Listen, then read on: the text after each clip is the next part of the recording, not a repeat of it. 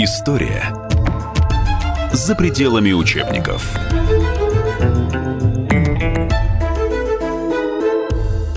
Здравствуйте, в эфире программа «История за пределами учебников». У микрофона я, Роман Голованов.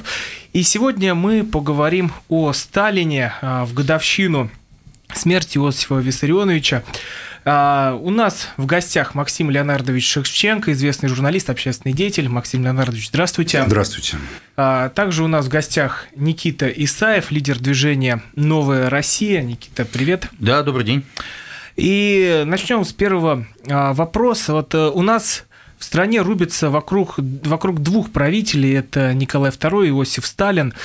А Сталина даже по опросам Левада-центра поставили на первое место, как одного из величайших руководителей в истории страны. Вот почему народ тоскует именно по ним? Максим Леонардович. По Николаю II никто не тоскует, кроме Натальи Поклонской и, и, и, и еще группы людей, скажем так, и очередной партии «Единая Россия», которая все время весь Крым увешивал портретом Николаем II с надписью «Прости нас, государь» в Крыму. Но э, я помню, меня это поражало. А по Сталину не то чтобы тоскуют, но Сталин – создатель просто Советского Союза. Он его создатель, он победитель в войне, а война 45 год – это главное историческое достижение нашего народа.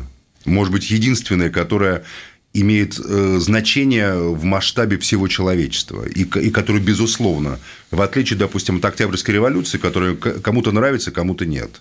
Максим Леонардович, ну вы согласны с тем, что Сталин должен занимать первую позицию как величайший правитель Э, Наш Сталин самый масштабный правитель в истории России. Величайший. Просто наша проблема в том, что мы приносим в это какую-то моральную коннотацию. Для нас величайший значит хороший. А правитель не обязательно хороший. Вот Чингисхан – это величайший правитель в истории Евразии. Но хорошим назвать Чингисхана может только сумасшедший, правда? Но при всем при этом, посмотрите, вот пройдитесь по всем э, тюркским народам, по, на, по народам Средней Азии. Казахи, узбеки, там, не знаю, кыргызы, многие народы, татары. Чингисхан – это фигура номер один в их исторической памяти. Хотя всем этим народам Чингисхан пустил кровь, поверьте. Потому что его война была с кипчаками, его война была разгром Хорезма, но везде Чингисхан. Почему? Почему? Вот, вот как соотнести то, что великий там, не знаю, правитель, которого вот несет который чувствует волну времени, ухватывает ее, да, который мобилизует ог- огромные массы людей и меняет историю коренным образом, он не может не быть великим преступником. Не может. И в Коране, между прочим, сказано, есть конкретная цитата. «Мы поставили правителей в селениях преступниками между вами». Это четко совершенно ясно говорится об этом. И когда Христу э, дьявол, искушая его, говорит, поставлю тебя над всеми царями земными, если ты поклонишься мне. Он ему говорит, отойди, не искушай меня, сатана. Потому что он знает прекрасно, что если ты царь земной, да, какой бы ты ни был великий царь, ты не можешь не совершать преступления, не обрекать людей на смерть, не менять историю и карту мира по своей воле, там, да, ведя какие-то войны или захваты. Поэтому а если мы у, вот уберем эту моральную коннотацию составляющую хороший плохой, то да, Сталин это самый великий политик в истории нашей страны. И только сумасшедший может это не признавать. Угу. Ты как думаешь, Сталин самый великий или нет?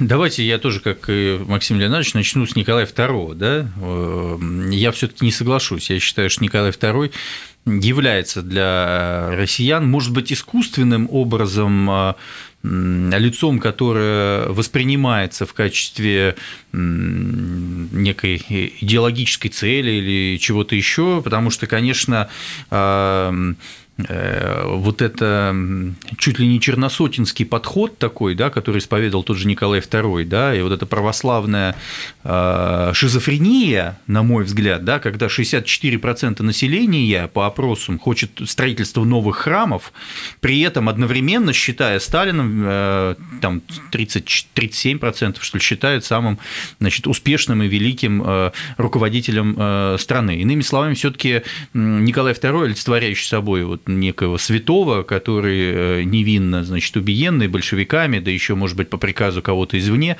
Собственно... Кстати, не факт, что большевиками. Возможно, эти люди были левые эсеры. Возможно, левые эсеры, возможно, англичане давали приказы, возможно, германцы, так сказать, пытались биться с реставрацией монархии. Ну, неважно. Важно то, что вот такой образ нам сделан. Да? У нас вся страна стоит в церкви со свечами и, так сказать, э, ждет э, светлого, э, светлого будущего и в большинстве своем еще на том свете. Да? Поэтому я считаю, что образ очень красиво отредактирован. Да, его подпортила Поклонская, на мой взгляд, да, его портит, значит, Милонов, ну, такие лица комсомольской правды, да, конечно, вы уж там подумайте, как оставлять или нет, которые ходят, значит, с этими, значит, образами, да, там, с тобой, кстати, тоже, да. Вот. Ну и Наталья, конечно, которая себя ищет, ищет, и вот нашла в таком вот образе и так далее.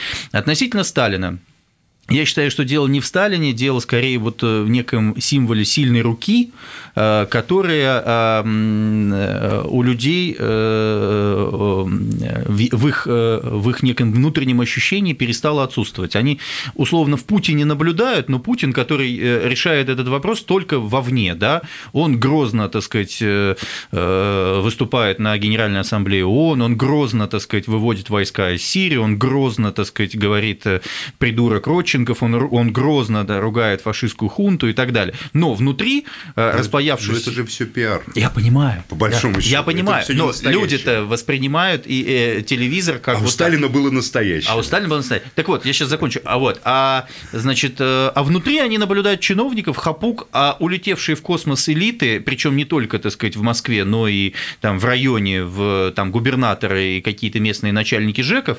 И я вот еще раз повторюсь, э, я приводил этот пример например, в Северодвинске я выступал перед людьми, и мне поп вот с этим крестом, человек в сане, откровенно сказал, что мы ждем, когда э, по дороге от Северодвинского до аэропорта Мурманского, ой, Мурманского, Архангельского, все чиновники будут висеть на каждом столбе. Вот то, что люди ожидают. И это может сделать сильная рука, потому что Сталин, видимо, этот вопрос может решить.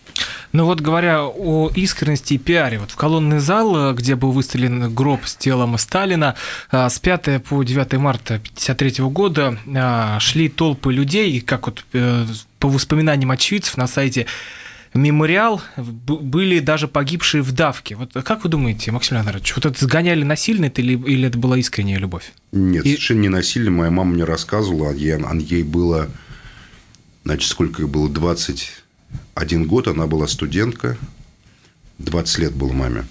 Она шла своими подругами, они рыдали, и говорит, нас спас вот от давки на трубный милиционер который сказал, девочки, куда вы идете? Идите отсюда, вам тут нечего делать. Вот они не пошли, именно в том месте там сошлись несколько потоков, и погибло, да, погибло там какое-то количество людей. Там, не могу сказать, что безумно.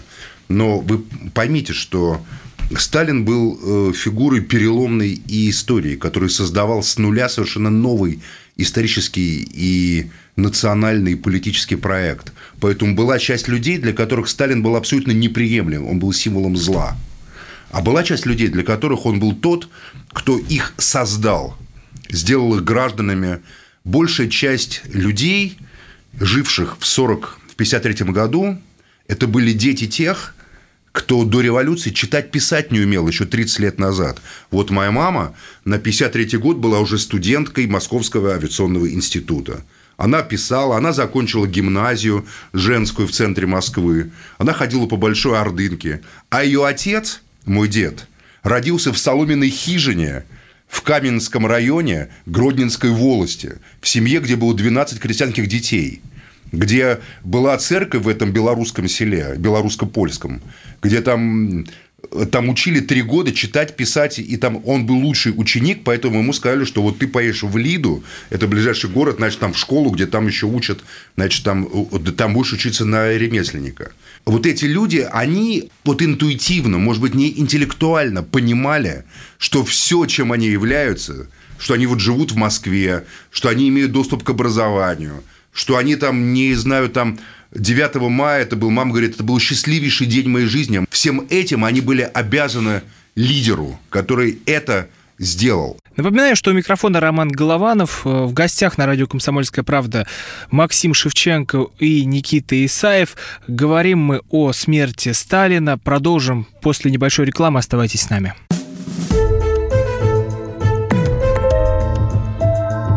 История за пределами учебников. Товарищ адвокат! Адвокат! Спокойно, спокойно. Народного адвоката Леонида Альшанского хватит на всех. Юридические консультации в прямом эфире. Слушайте и звоните по субботам с 16 часов по московскому времени. История за пределами учебников.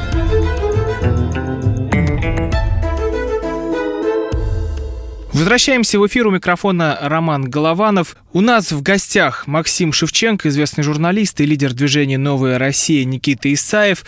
И я напомню, что 65 лет назад не стало отца народов Иосифа Сталина, и мы продолжаем наш разговор. Никит, ты согласен, что люди шли искренне или сгоняли туда, вот такую толпу? А куда имеется? Ну, колонный зал, когда вот 5-9 марта. Э, а, нет, абсолютно искренне, безусловно. Моя бабушка... То есть благодарны именно Сталину? Моя были? бабушка, э, ну, люди плакали, реально. Люди считали, что мир закончился, страна закончилась. Люди не понимали, как дальше жить. Люди э, понимали, что страна-Сталин – это ну, равно Сталин, да?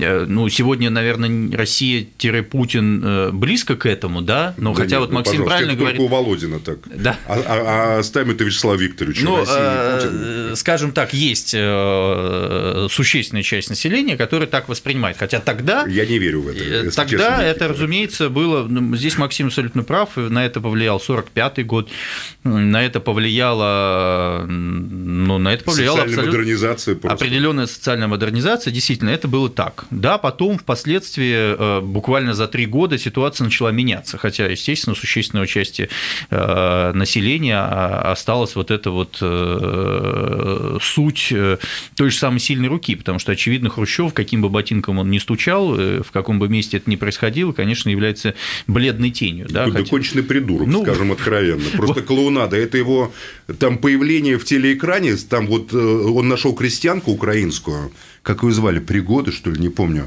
Он сидел с ней, обсуждал по телевизору, как там кукурузу сажать, там, понимаете, свеклу выращивать. Это воспринималось всеми как просто безумие какое-то. С одной стороны, да, с другой стороны, люди немножко отдохнули. Вот теперь началась там что-то еще. Но, еще раз повторюсь, 5 э, э, марта 1953 года абсолютно искренний порыв э, всей страны, всей абсолютно страны. И не потому, что многих зачистили, власовцы ушли, кто-то сбежал, вторая волна иммиграции или еще что-то. Неважно важно, люди действительно в это обстоятельстве. Но другое дело, другое дело, что люди не видели ничего другого, люди не знали никакой альтернативы, люди жили в тоталитарном государстве, государстве, которое подавляло все права и свободы, государство, которое подавляло информационно, политически, общественно. Давайте скажем, а, сейчас... далеко не все права. Право на труд, право на бесплатную медицину, право на бесплатное образование государство не подавляло. Но при этом это еще э, Сталин взял у Столыпина, который по большому счету начал обучать народ тогда, буквально за пять лет. что ли? Ну, совершенно точно. Да вы шутите, кого реформ... Столыпин начал обучать? Реформа образования, реформа местного самоуправления, реформа а, здравоохранения, реформа земств, которые брали на себя эти функции, пошла еще оттуда. И по большому счету НЭП, который, ну пусть не Сталин, а Сталин как, э, так сказать, коллективные большевики в тот момент, э, запуская, во многом брали по лекалам э, того же самого Столыпина, да, и столыпинских реформ. И принцип был тогда обогащайтесь, да, во многом который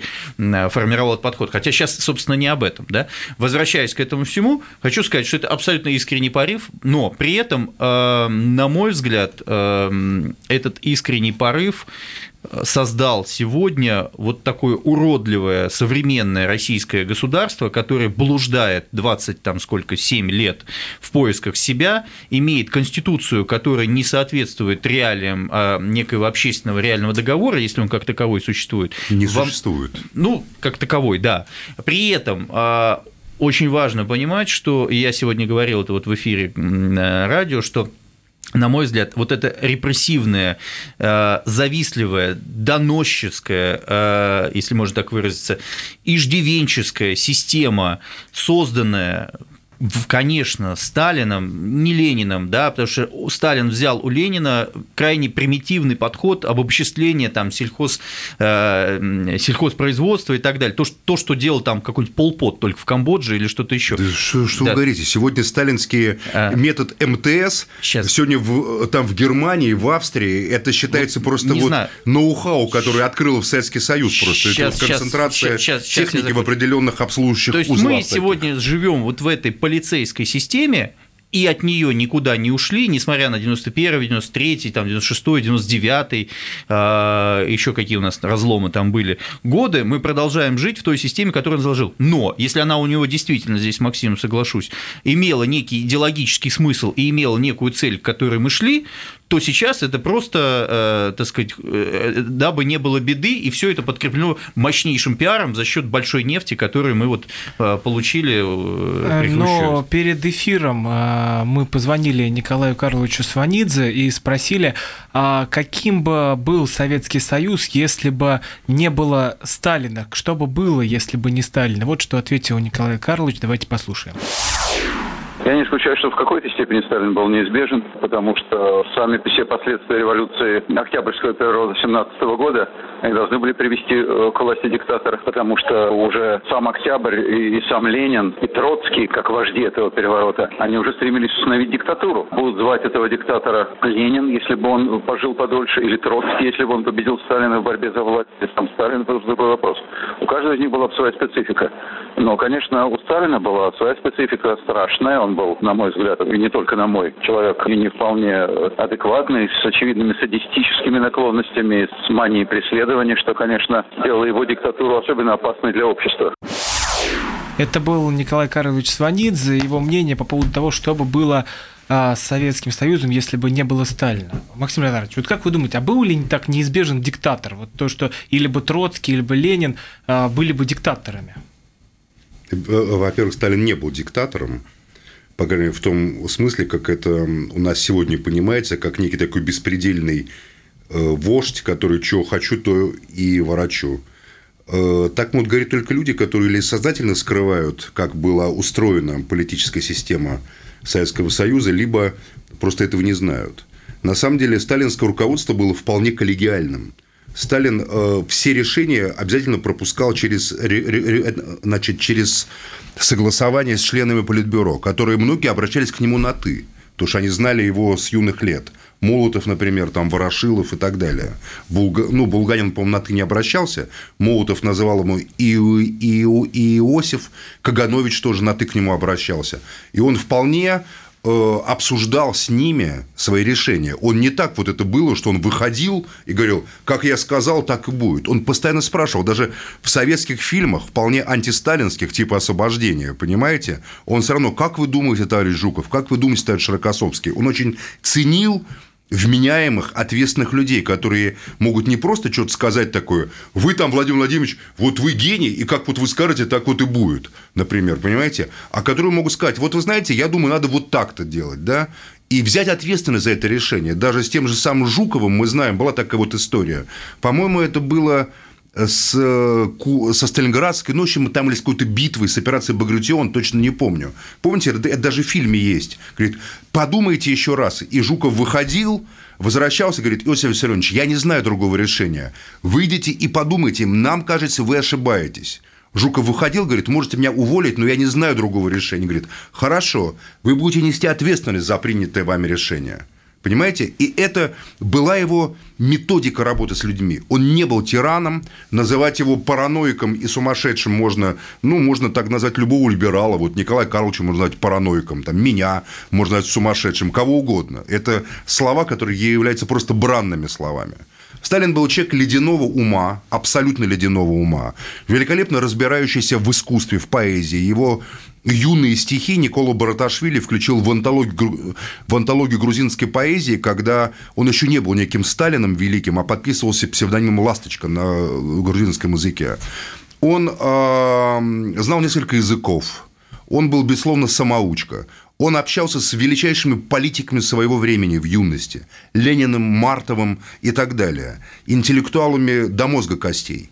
И поэтому, безусловно, я полагаю, что проблема не в Сталине, не в его личных качествах. Вот тут я могу согласиться со Сванидзе, что эти люди были выдвинуты эпохой. Революция была не результатом злого ума Ленина, Троцкого или Сталина, а, ре, а революция была э, проявлением невозможности огромной массы людей десятков миллионов людей находиться просто на положении мусора и строительного материала для судеб всех этих героев бунинских темных аллей, по которым так, очевидно, э, страдает потомок э, значит, революционеров Сванидзе Николай Карлович. Понимаете, на самом деле в этом была проблема. Российская империя прекратила свое существование, потому что она была насквозь лживым, фальшивым проектом. Как говорил Маркс – Российская империя слабейший из империалистических хищников, которым позволено грабить и унижать народы Евразии, включая русский народ, но стоять на коленях перед более сильными правителями Запада. Поэтому революция вынесла на поверхность лидеров, такие, какие были Ленин, Троцкий, Сталин, там, не знаю, там, Молотов и так далее. Они были выразителями эпохи, а не они формировали эту эпоху. Вернемся в эфир после короткой рекламы. В студии Роман Голованов, Максим Шевченко, Никита Исаев. Оставайтесь с нами.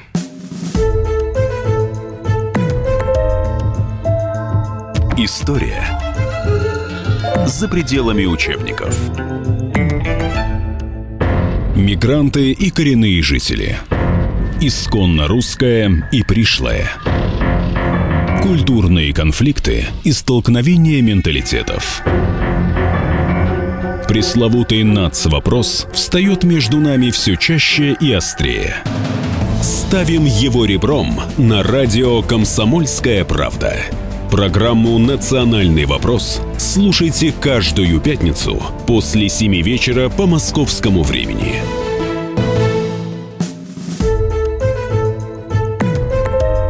История за пределами учебников.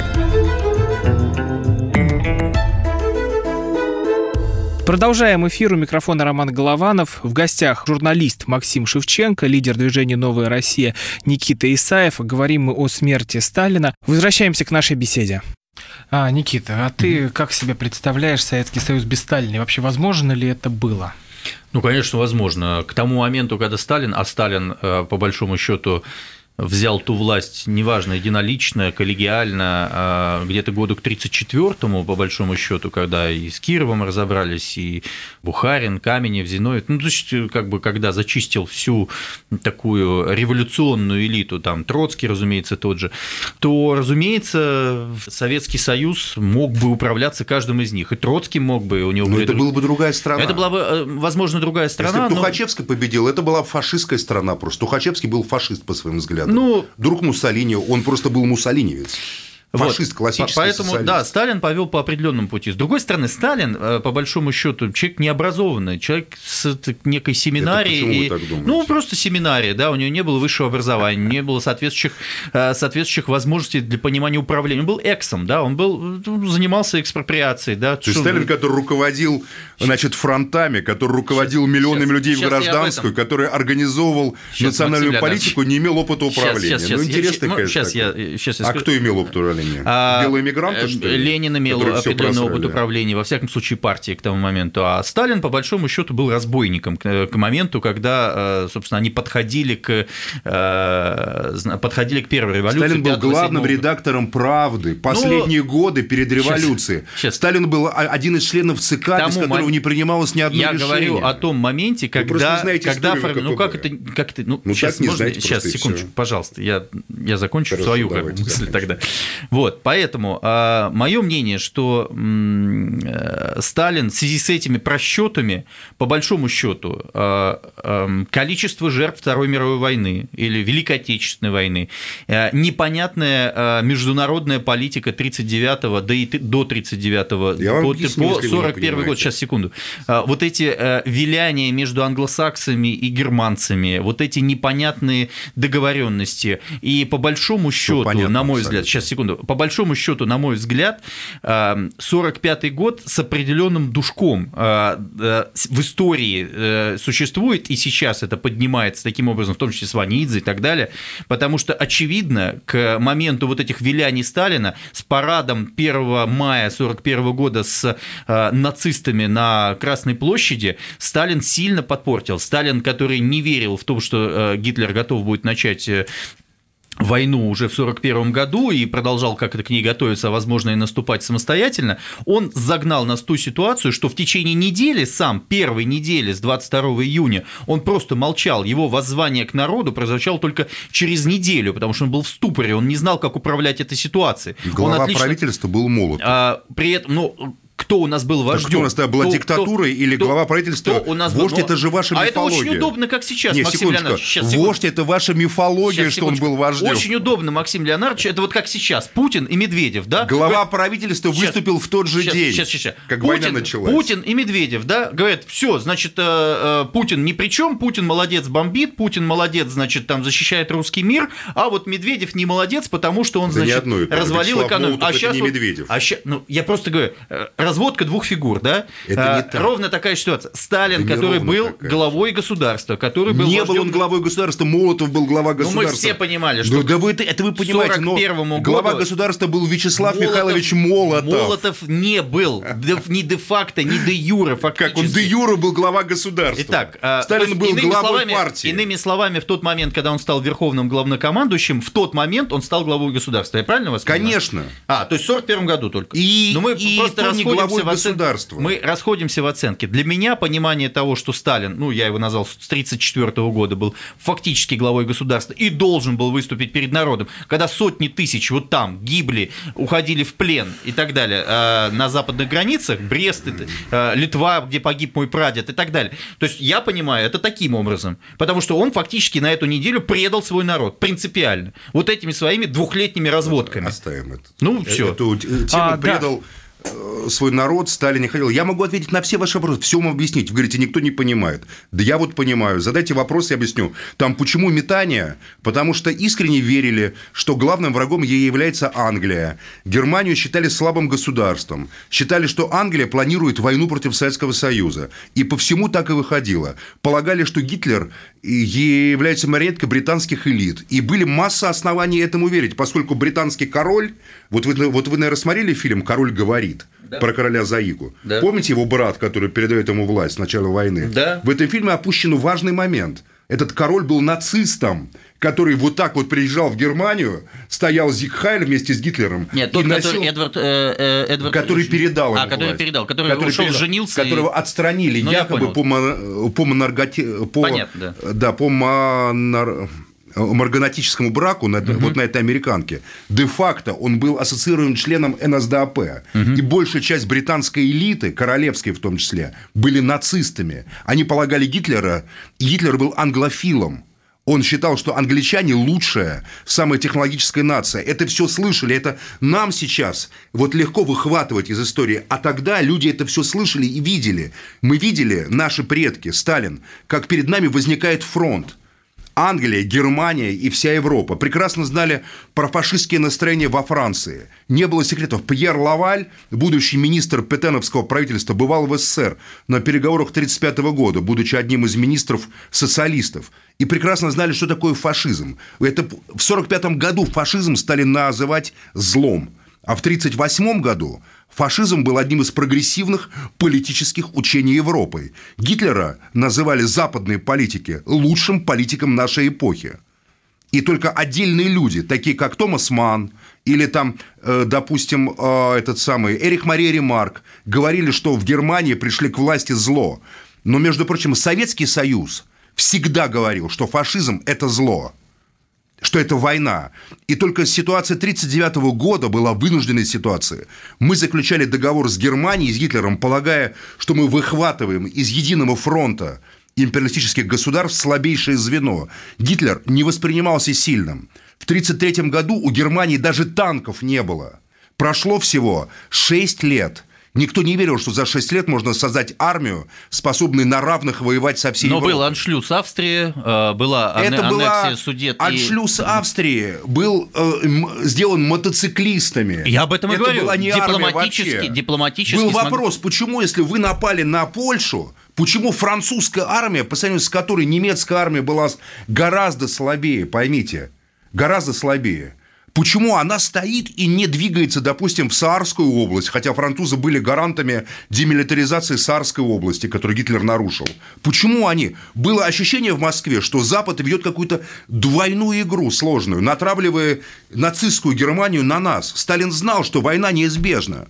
И мы были не готовы к этой войне благодаря безумным реформам Тухачевского и вот всему эту бреду, который они там затеяли, Тухачевский, Кир и все остальные. Ведь, э, потому что они Красную Армию превратили в неуправляемого монстра со всеми этими многотысячными танками, десантами там и так далее. Красная армия только к 1943 году приобрела характер современной армии, научившись этому у немцев, у англичан там и так далее.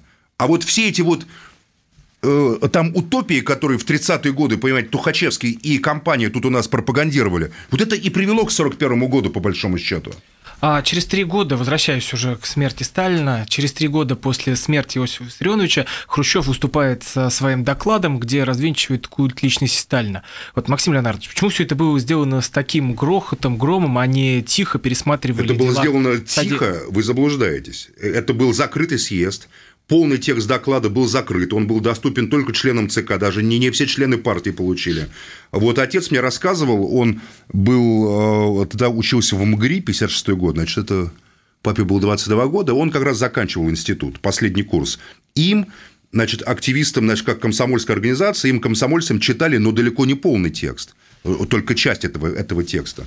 Полный текст был опубликован только спустя, там, по-моему, в 90, э, там только 80-е годы, впервые в СССР полный текст выступления на, на, на 20 съезде. Хрущев решал собственную задачу. Его главным мотивом был не Сталин, а главный мотив было устранить от э, власти сталинскую элиту, Кагановича, Маленкова, Молотова, э, в- там, и всех остальных. Жукова убрать, между прочим. Хрущев же Жукова тоже отстранял. Он стремился к единоличному правлению. Но так как ему не хватало ни ума, ни чести, ни совести, ни навыка. Вот уж кто точно не имел никакого образования, ни революционного, ни эксов, и кто мучил всю свою молодость украинских крестьян несчастных, загоняя их в голодомор, так это Хрущев. Он вот несет прямую ответственность за массовые расправы 30-х годов. И чтобы себя показать таким чистым, белым, хорошим, и все свалить на мертвого Сталина, вот они это все затеяли.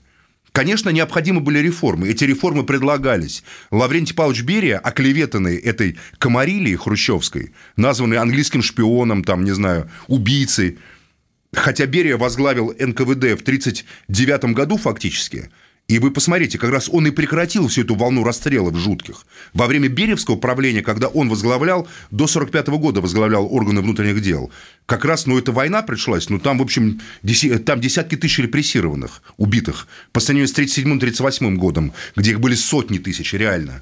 Поэтому их задача была, и проект Берии был демократизация Восточной Европы, демилитаризация Германии, э, создание, чтобы Германия была по типу Австрии современной. Сразу вот войска выводятся, со- создается Австрия. Это был его проект, с которым он приехал, выступил на Политбюро летом 1953 года. А после этого был убит, объявлен врагом народа, убит, скорее всего. На этом процессе Беревском, скорее всего, был загримированный двойник, потому что они вряд ли допустили бы маршала Советского Союза, главкома там, тыла до публичного вот этого сам. Потому что у Берии было много очень, как бы реально людей, которые его уважали, с ним работали. Их, за, их за- задача была захватить власть. Поэтому они это все затеяли.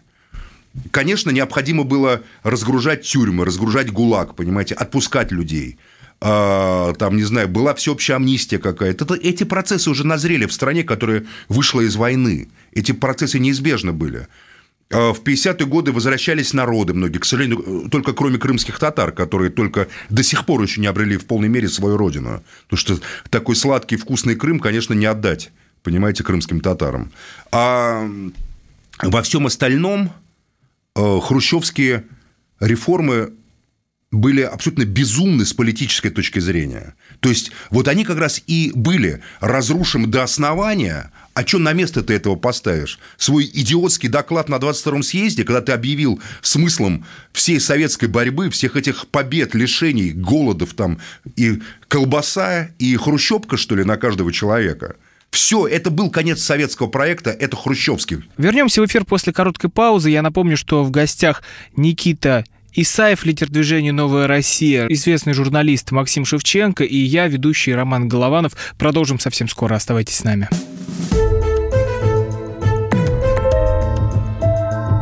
История за пределами учебников. Главное аналитическое шоу страны. Михаил Владимирович Юрьев, Михаил Владимирович Леонтьев. И в команде Анатолия Кузичева замена. Вместо Анатолия играет Илья Савельев. Но все остальное будет прежним. Это главтема. Они знают, как надо. Мы несем свою миссию выработать и донести до народа и руководства мысль о том, как должно быть. Программа «Главтема» на радио «Комсомольская правда». Слушайте в прямом эфире каждый четверг с 20.00 по московскому времени. История за пределами учебников.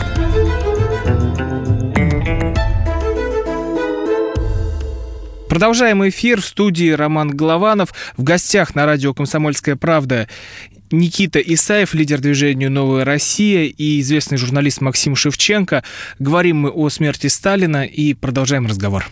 Никита, а ты как думаешь, Хрущев был а, завязан вот с этими сталинскими репрессиями? Я могу сказать так, что очевидно верхушка большевиков ВКПБ э, в тот момент имела к этому определенное отношение. Тем более Хрущев, который, собственно, в большей степени имел отношение к Украине, э, являясь, э, собственно, секретарем ЦК Украины, где и происходил тот самый Голодомор, о котором так часто сейчас говорят не большевики уже, а Э, Порошенко, до этого Ющенко, эксплуатируя соответствующую тему. Безусловно, через э, Хрущева либо через него, либо с его инициативы э, соответствующие вещи, осуществлялись, потому что Украина была проблемной точкой и с момента Октябрьского переворота, и, собственно, гражданской войны, которая, как и сегодня, крайне серьезно влияет на внутриполитическую ситуацию в РСФСР, а сейчас, соответственно, в России Российской Федерации. Поэтому был избран вот такой путь, там, чудовищный, на мой взгляд, э, путь, который, э, очевидно, э, вот Максим сегодня в эфире говорил, там потомки оценят, не оценят, кто-то посчитает это подвигом, кто-то посчитает величайшим преступлением, но по большому счету, конечно, это преступление, о котором можно говорить. Поэтому, да, действительно, вопрос лишь он исполнитель либо организатор этого обстоятельства. Но я считаю, подчеркиваю, что я не о демонизации Сталина, я о том, что э, вот это вот, э, как у нас сейчас называют, дум, не думвират, а тандем, да, Путин, значит, и Медведев, да, когда, значит, что-то положительное случается, во всяком случае, с точки зрения публичного там пиара, да, э, относится к Путину, а то, что, так сказать, неэффективно председатель правительства, вот экономика стагнирует, и, так сказать, и всякие нелепицы говорятся в средствах массовой информации, информации, это Медведев. Соответственно, я считаю, что за все несет ответственность и сейчас э, глава государства Путин, и Сталин в тот момент, когда он разобрался с своими политическими соперниками э, и тогда. Да, понятно, что внутри, э, причем разница в том, что тогда, я с Максимом не соглашусь, диктатура и тоталитаризм с точки зрения политического режима имели место быть, в отличие от сегодня, которая является классической авторитарной системой, которую мы сегодня наблюдаем, потому что ну, нет там исключительно исключительного подавления гражданского общества. У нас есть какие-то такие структуры, которые представляют из себя э, для, для общественного сознания восприятие какой-то там демократизации. Да? У нас есть там различные политические партии, в том числе и Коммунистическая партия Российской Федерации, которая не запрещена и является фактически основным э, оппозиционным ключом э, во всех выборных композициях последнего времени, сознательно вот так называю. Тогда, разумеется, этого обстоятельства не было, преследовались инакомыслие, смысле действительно мы говорим о 1937-1938 годе, мы говорим о политических репрессиях, которые были и до этого момента, мы говорим о бесчеловечной гражданской войне, которая, собственно, была по вине всех участников этого мероприятия. Также к Николаю Карловичу Сванидзе мы обратились с вопросом, что бы было, если бы Сталин прожил еще 5-10 лет, и давайте его послушаем под занавесом потерял адекватность. Он уже готовил резню среди своих ближайших соратников. Как известно, под ударом оказался э, Микоян, под ударом э, оказался Берия. И не просто Берия, это называлось все Менгрельское дело, и попала бы значительная верхушка одной из грузинских народностей многочисленных, а именно Менгрел. Дальше, возможно, был на повестке дня Молотов. Кроме того, он собирался устроить показательное выселение, депортацию евреев по мотивам э, вот этой борьбы с космополитами и дела врачей. Он собирался выселять евреев, а по дороге и устроить как бы нападение на них возмущенного народа, так чтобы не более половины евреев доехали до места назначения, то есть до Дальнего Востока. В общем, он уже, поскольку сознание было помутненное, я думаю, что 10 лет эти были бы самыми страшными годами вообще во всей российской истории. Это был Николай Карлович Сванидзе, его Этот мнение... бред анекдотический слушать, конечно, без смеха просто невозможно. А почему? То есть этого бы всего ну, это не просто было? бред а было, сумасшедшего. Если... А что это было просто бы? Вот проживи Сталин домыслы. еще лет 10. Вот что происходило бы дальше? Ну, отец Николая Карловича, который работал а, а, а, ответственным сотрудником ЦК КПСС идеологическим, понимаете ли бы, наверное, как говорится, чуть раньше стал бы этим ответственным работником, я так думаю. Поэтому не надо этот, вот эти вот выдумки, было бы евреев, подверг бы там всех. Это просто вот чушь, бред, который я предлагаю просто забыть. Я думаю, проживи Сталин еще какое-то время, и гораздо раньше полетел бы Гагарин, гораздо раньше была бы модернизирована советская армия, гораздо раньше много чего случилось бы. Думаю, что не было бы хрущебок с этими полуторками, а сталинские дома, в которых до сих пор считаются лучшими, по крайней мере, во многих городах, стали бы главным жилищем советского народа, а поскольку почему? товарищ Сталин сам эти рисовал вот, вот эти дома, и он полагал, что советский народ, это цитата буквально, победивший в войне заслуживает самых красивых, самых лучших городов. А почему тогда погибли все сталинские проекты, что вот эти многостройки, что, вот, что точнее, что высотки, почему это не продолжили все делать? Налепили вот этих вот э, хрущевок пятиэтажек? Просто это стало делаться не для народа, а для партийной элиты. Эти строились комфортные дома – знаете, далеко не все дома, которые строились в хрущевское время, были хрущевками. Часть домов строились для членов ЦК, для членов их семей. Почему партийная элита так ненавидела, боялась Сталина, часть ее? Потому что Сталин этой партийной элите, в том числе Сванидзе, понимаете, постоянно головы резал. Никит, а почему, почему даже сейчас такой накал из-за Сталина в обществе, когда, когда возникает э, и, и спор то это обязательно напряженные эмоции. Ну, я уже говорил сегодня, почему это происходит, э, поскольку блуждание современной России э, требует неких радикальных подходов, да, э, есть концепция, так сказать, некой открытости, там, условно, американской мечты и свободы во всем, да, то, что мы там получали в какой-то момент, есть там небольшая кучка общественного восприятия, которая считает, что нужно действовать таким образом. Кто кто считает наоборот, что русский человек требует исключительно кнута, э, и, так сказать, именно таким образом можно перерождаться через мобилизационный этап некий э, в современную нацию, которая открыта в мире, является частью в том числе некоего глобального проекта, причем при этом э, иметь свою собственную идентичность, которую имел Советский Союз, безусловно, имел. Эта экономическая модель, которая была создана Сталином, продолжена Хрущевым, к 60-м годам себя исчерпала. Вы правильно говорите, что, в общем, в этот момент Соединенные Соединенные Штаты Америки уплывали абсолютно во всем, и технологически, и так далее. Возвращаясь к этому, хочу сказать, что э, именно найденная там нефть в Восточной Сибири, там самотлорская нефть, да, там и так далее, спасла Советский Союз, спасла Хрущева, спасла Брежнева, обеспечив нам тот самый застой, который выражался в, отдалении общества и э, власти, да, то, что мы наблюдаем сейчас уже в фантасмагорическом характере по отношению к тому, но только эта нефть спасла, на которой мы эти 50 лет и сейчас находимся. Да, это не вопрос Сталина. Да, он строил другую экономику.